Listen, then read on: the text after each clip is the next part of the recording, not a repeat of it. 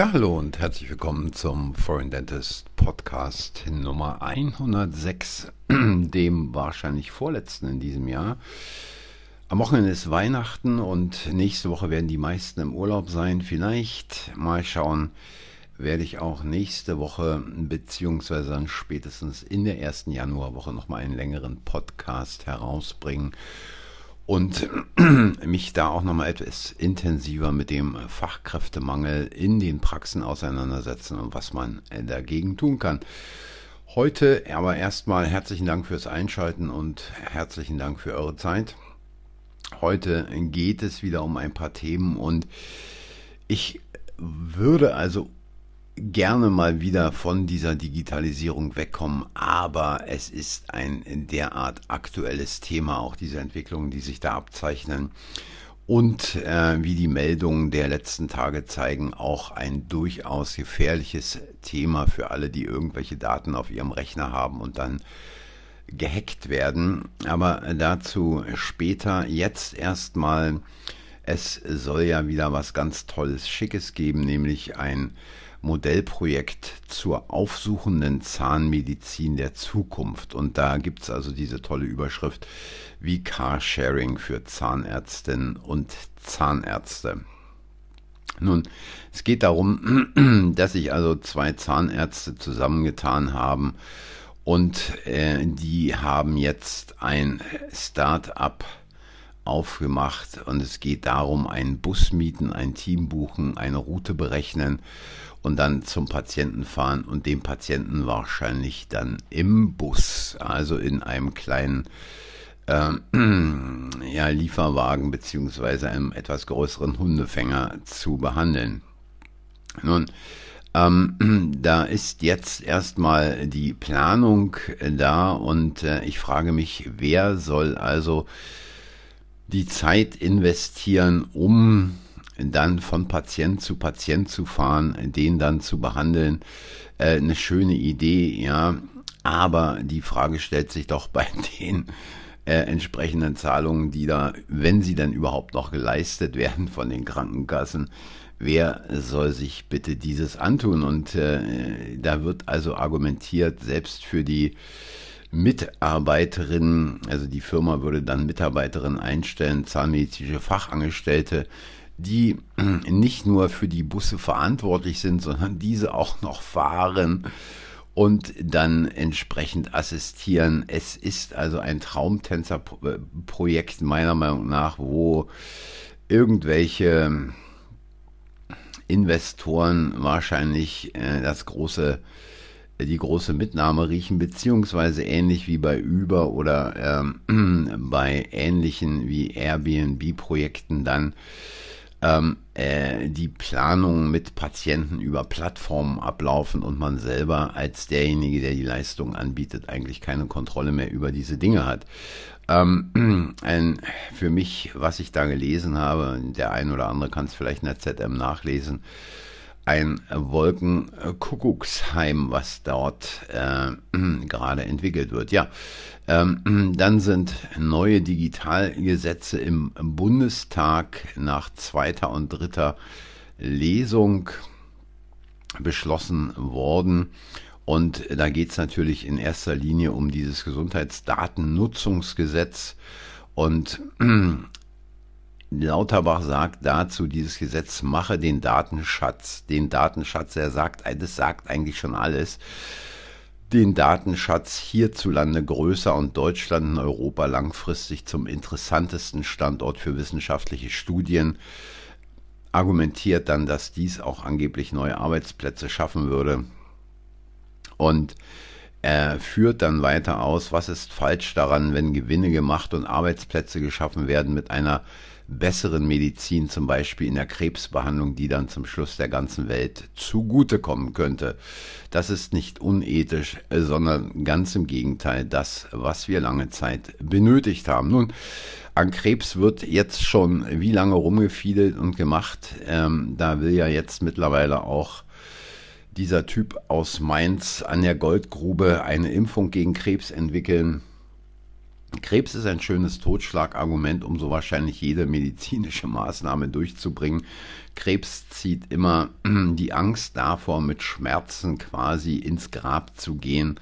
Ähm, ist äh, doch so, dass es bei dem einen oder anderen dann jegliche, ja, äh, nachdenkende Fähigkeiten im Kopf ausschaltet und dann zu allem und jedem äh, Ja gesagt wird, ähnlich wie es während dieser sogenannten Corona-Pandemie der Fall war. Man muss einfach nur genug Tote zeigen, sagen, wie schrecklich die gestorben sind und schon sind viele Leute bereit, da eine ganze Menge mitzumachen. Oder wie auch Scholz sagte, wir waren die Versuchskaninchen und jetzt lassen sie sich doch mal alle impfen.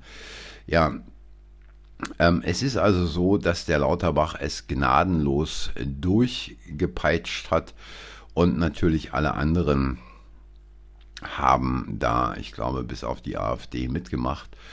Und äh, es wird wahrscheinlich nicht lange dauern, be bevor die ersten ähm, Daten dann auch im Netz abgegriffen werden. Denn hier die nächste Meldung, Cyberangriff auf Kammer-IT legt aktuell Prozesse lahm. Da gab es also einen Cyberangriff auf die Landeszahnärztekammer Baden-Württemberg. Und die haben dann natürlich geschrieben, dass alles abgeschaltet wurde, E-Mail-Verkehr, tralala, andere Dienste und so weiter.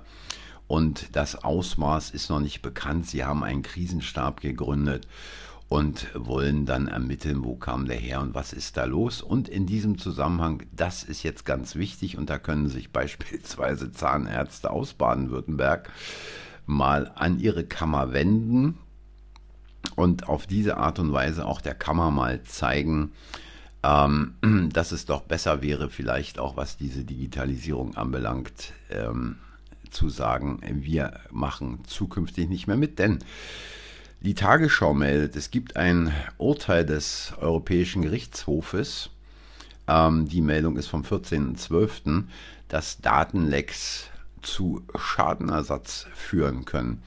Und da geht es also ähm, darum, dass äh, wenn bei Hackerangriffen, Hackerangriffen persönliche Daten gestohlen werden, können Betroffene Schadenersatz geltend machen. So, und hier ist es wichtig, diesen Text einfach mal, dass ich den mal in der Gesamtheit vorlese. Denn das ist wirklich ein entscheidendes Urteil. Immer wieder kommt es zu Hackerangriffen auf Unternehmen oder Behörden und regelmäßig sind davon auch persönliche Daten von Bürgerinnen und Bürgern betroffen. Entschuldigung, die dort gespeichert waren. Bislang war oft die einzige Konsequenz, dass diese Stellen dann die betroffenen Personen per Brief oder E-Mail über das Datenleck informiert haben. Das könnte sich nun ändern, denn der EuGH hat in einem neuen Urteil klargestellt, schon die, und es ist jetzt wichtig, die Befürchtung eines Missbrauchs personenbezogener Daten kann einen ersatzpflichtigen Schaden darstellen. Ähm, es, führt, äh, es geht also zurück auf ähm, ein Fall bei der bulgarischen Finanzbehörde, die war also Angriff, äh, die war einem Angriff, einem Hackerangriff äh, ausgesetzt im Jahre 2019. Und da wurden also personenbezogene Daten von Millionen von Menschen im Internet veröffentlicht. Und viele der betroffenen Bürgerinnen und Bürger verklagten die Behörde anschließend wegen der Sorge, es könne künftig zu einem Missbrauch ihrer Daten kommen. Und jetzt sagt also der EuGH, Grundsätzlich steht laut Europäischer Datenschutzgrundverordnung Betroffenen bei materiellen oder immateriellen Schäden nach einem Datenschutzverstoß ein Ersatzanspruch gegen den Verantwortlichen zu.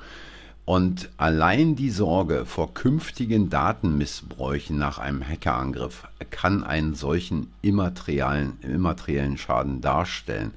Mit anderen Worten, bezogen auf die äh, Kammer in Baden-Württemberg, die sind gehackt worden und allein die Befürchtung, dass Daten dann quasi missbräuchlich verwendet werden, äh, kann also zu einem Schadenersatz führen. Und Ähm, der Anspruch auf Schadenersatz richtet sich dann gegen den Datenverantwortlichen, je nachdem, wer das dann beispielsweise auch in der Praxis ist. Wenn es eine Helferin ist, hat sie Pech gehabt. Wenn es der Praxisinhaber selber ist, hat er auch Pech gehabt, weil ich glaube, wenn dann eine Praxis gehackt wird und Patienten dieses Urteil kennen, beziehungsweise ein Rechtsanwalt, der dieses Urteil kennt, dann kann es durchaus heikel für die Praxis werden. Und äh, der Datenverantwortliche ist die Stelle, die die personenbezogenen Daten erhoben bzw. verarbeitet hat.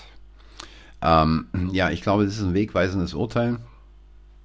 Und da sollte man sich als Praxisinhaber doch nochmal ähm, in der Tat überlegen, inwieweit man zukünftig bereit ist, diesen Quatsch, den Herr Lauterbach da angekurbelt hat, ähm, mitzumachen, diese elektronische Patientenakte zu befüllen, das elektronische äh, Rezept ähm, quasi an Patienten weiterzugeben und so weiter und so weiter.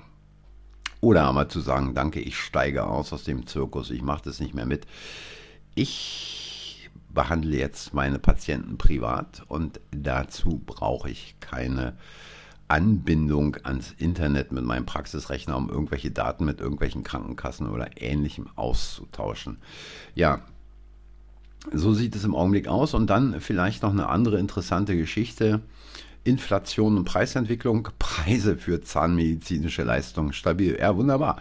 Äh, kann man da nur sagen. Äh, trotz Inflation, hier gibt es eine schöne Grafik, Preise für äh, zahnmedizinische Leistungen 2022 kaum gestiegen, in den Zahnarztpraxen etwa um 1,9 Prozent, in der Gesamtwirtschaft um 9,5 Prozent. Und da frage ich mich eigentlich, äh, wie will man die Praxis also weiter wirtschaftlich äh, entsprechend laufen lassen, wenn äh, also diese 1,9 Prozent da sind, die Gesamtwirtschaft aber bei 9,5 äh, Prozent gestiegenen Kosten liegt, dann kommt da irgendwann das Ende der Fahnenstange, denn äh, sämtliche Verbrauchsmaterialien steigen, Energiekosten steigen, jetzt gerade auch diese Energiepreisbremse, die da ausläuft und andere Dinge. Die Inflation wird sich nächstes Jahr verschärfen, allein dadurch, ähm, dass die Mautgebühr auf Autobahnen ausgeweitet und fast verdoppelt wird. Und da muss man sich also als Praxisinhaber wirklich auch mal fragen, was man da an den Preisen macht, beziehungsweise wie lange man noch bereit ist, ähm, die äh, Gelder von den Krankenkassen so zu akzeptieren, wie sie im Augenblick gezahlt werden. Ja, dies äh, alles keine schönen Nachrichten vor Weihnachten, aber darum geht es auch nicht. Wer schöne Nachrichten hören will, der kann irgendwie Netflix einschalten oder Amazon Prime und sich dann einen guten Film anschauen, vielleicht auch ein bisschen mal loslassen über Weihnachten und mal über das gesamte Praxiskonzept nachdenken, was man daran verändern kann. Es gibt hier einige Beiträge auf dem Kanal, wo ich über die gläserne Praxis gesprochen habe, aber auch über solche Sachen beispielsweise, wie man das Enneagramm in der Praxis nutzbringend einsetzen kann. Ich weiß jetzt nicht, in welchen Folgen das genau war, aber die sind natürlich da mit Inhalten auch entsprechend beschrieben worden. Und äh, wenn ihr wollt, wie gesagt, entweder gibt es was zwischen Weihnachten und Neujahr oder in der ersten Woche, in der ersten Januarwoche. Ähm, für heute ein frohes und gesegnetes Weihnachtsfest, gute Erholung und eine entspannte Zeit. Und ähm, falls wir uns dann bis zum neuen Jahr nicht wieder hören. Einen guten Rutsch ins neue Jahr. Ich sage danke fürs Zuhören, danke für eure Zeit. Wenn es euch gefallen hat, hinterlasst ein Like, abonniert den Kanal, sagt anderen, dass der Kanal existiert. Wie immer, Kommentare, Meinungen, Kritiken oder Anregungen könnt ihr unten reinschreiben. Irgendwo gibt es da die Möglichkeit, entsprechend äh, mit mir zu interagieren oder aber einfach einen Kommentar auf Foreign Dentist www.wordpress.com hinterlassen. Dankeschön und tschüss.